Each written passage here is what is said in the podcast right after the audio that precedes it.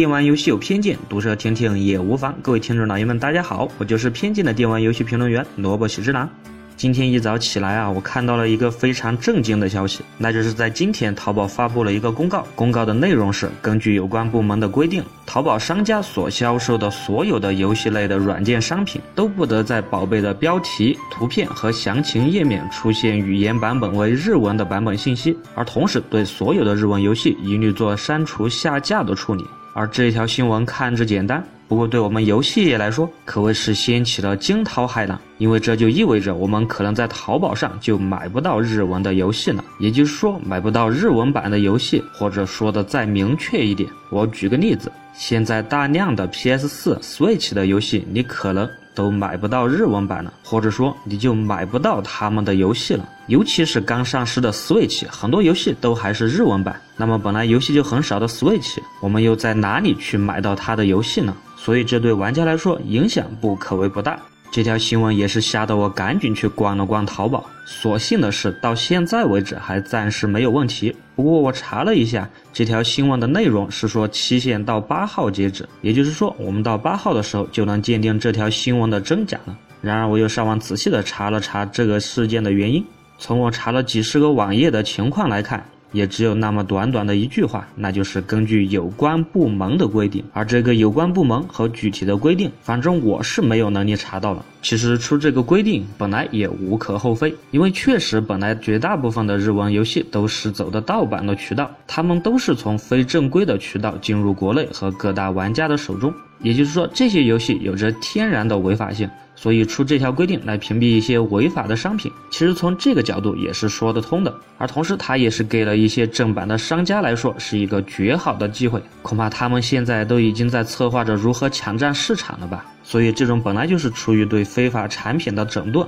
真的是无可厚非。玩家其实并不用如此大的抵触。不过话又说回来，像我刚才所查到的一些什么所谓的相关部门，那么相关部门到底是谁？他们为什么会如此的敏感？难道玩玩家玩到日文的游戏就会出啥问题吗？甚至多学一点外语，难道就不是什么好事情吗？我觉得主要的原因，或者说主旋律的原因，当然就是为了保护我们的国人不会被外国的一些错误的价值观和思想所影响。当然，我还想到了一个比较偏门的原因，那就是那些负责管理和审核的一部分人，他们看不懂日文，而同时他们又怕在那些他们不懂的日文当中有什么触犯到我国有关部门、有关法律、有关利益的东西，所以按照管理的常规尿性来说。干脆那就禁了吧。当然，另外一方面，既然禁止了日文的游戏，那么就给大量的汉化版、中文版的游戏带来了一定的商机，而中文类的游戏必将就会越来的越多。不过，就算是之后都变成了汉化版、中文版，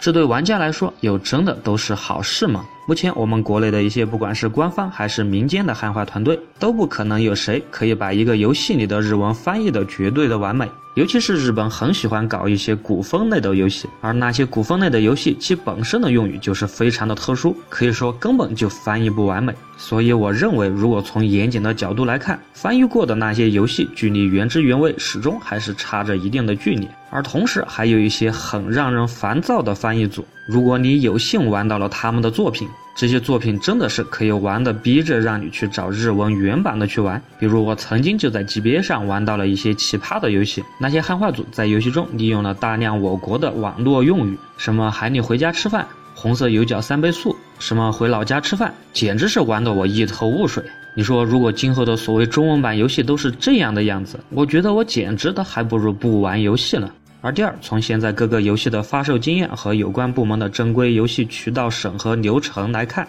要真的都是正规的，必须是中文版的，那么这就基本意味着一个游戏在距离全世界发售之后，我们大概就会滞后其他国家的玩家半年以上的时间才可以玩到这款游戏，而说不定那个时候这款游戏的热潮早就过去了。而第三，正因为要走正规的渠道，要正规，所以各种税、各种费。保证金、年审各种许可证之类的东西，那么就必须交齐、办齐，所以必然的，它的成本就会大量的增加。对于现在来说，本来就是很贵的正版游戏，尤其是主机的游戏来说，玩家所要负担的必然会更加的沉重。在此，我大胆预测，如果真的要这样做的话，那么一款游戏的零售价一定会再贵百分之五十。也就是说，目前常见的，比如三百五十块钱左右的游戏来说，今后你可能就需要花费四百七十五元才能能收入囊中了。而第四点，你可别以为它只会进日文版，因为从现在禁止日文版游戏的理由来看，我认为这用在英文版的游戏上简直是可以完美的适用。所以，如果继续的这样发展下去，那么一切外文的游戏、一切外文的书籍、电视、电影、动画，甚至新闻网站，是不是突然就有了被禁的可能？而这对如今来说越来越全球化、数字化、一体化的世界发展来说，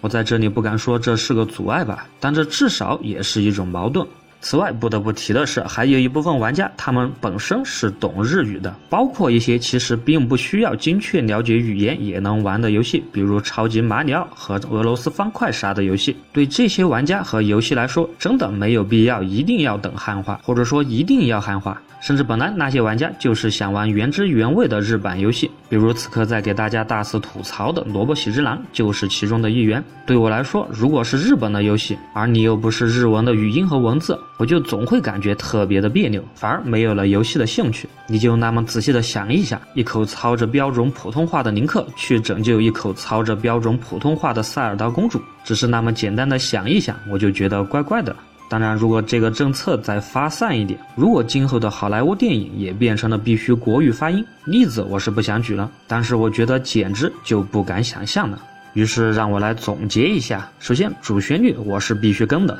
那就是这么做。有关部门主要还是为了维护正版版权的利益，同时防止一些不符合我国国情和价值观的思想言论肆意的扩散。而另外，这也是规范我国游戏市场、打击境外走私的一条铁的政策。不过另一方面来看，为啥总是要禁呢？所谓赌不如输。何必一定要挑战几百年、几千年前人类就懂得的这个道理？我们大可以将日文游戏放入正规的进口商品引进的范畴，而不是单纯的见到日文就无脑的封杀。再加上之前禁止 VPN 的那个闹剧来看，就像我上面所说的，现在的世界难道是一纸红头文件就能封锁得住、就能蒙住人的双眼的吗？所以我觉得，其实何必那么敏感和恐惧？你只要多制造出好的东西，多做点属于我们自己的优秀的游戏，让全世界都来玩我们中国的游戏，让外国人都去走私我们中文的游戏，其效果难道不比单纯的禁止更加的好吗？难道我们吃饭怕噎着就不吃饭，改吃土豆？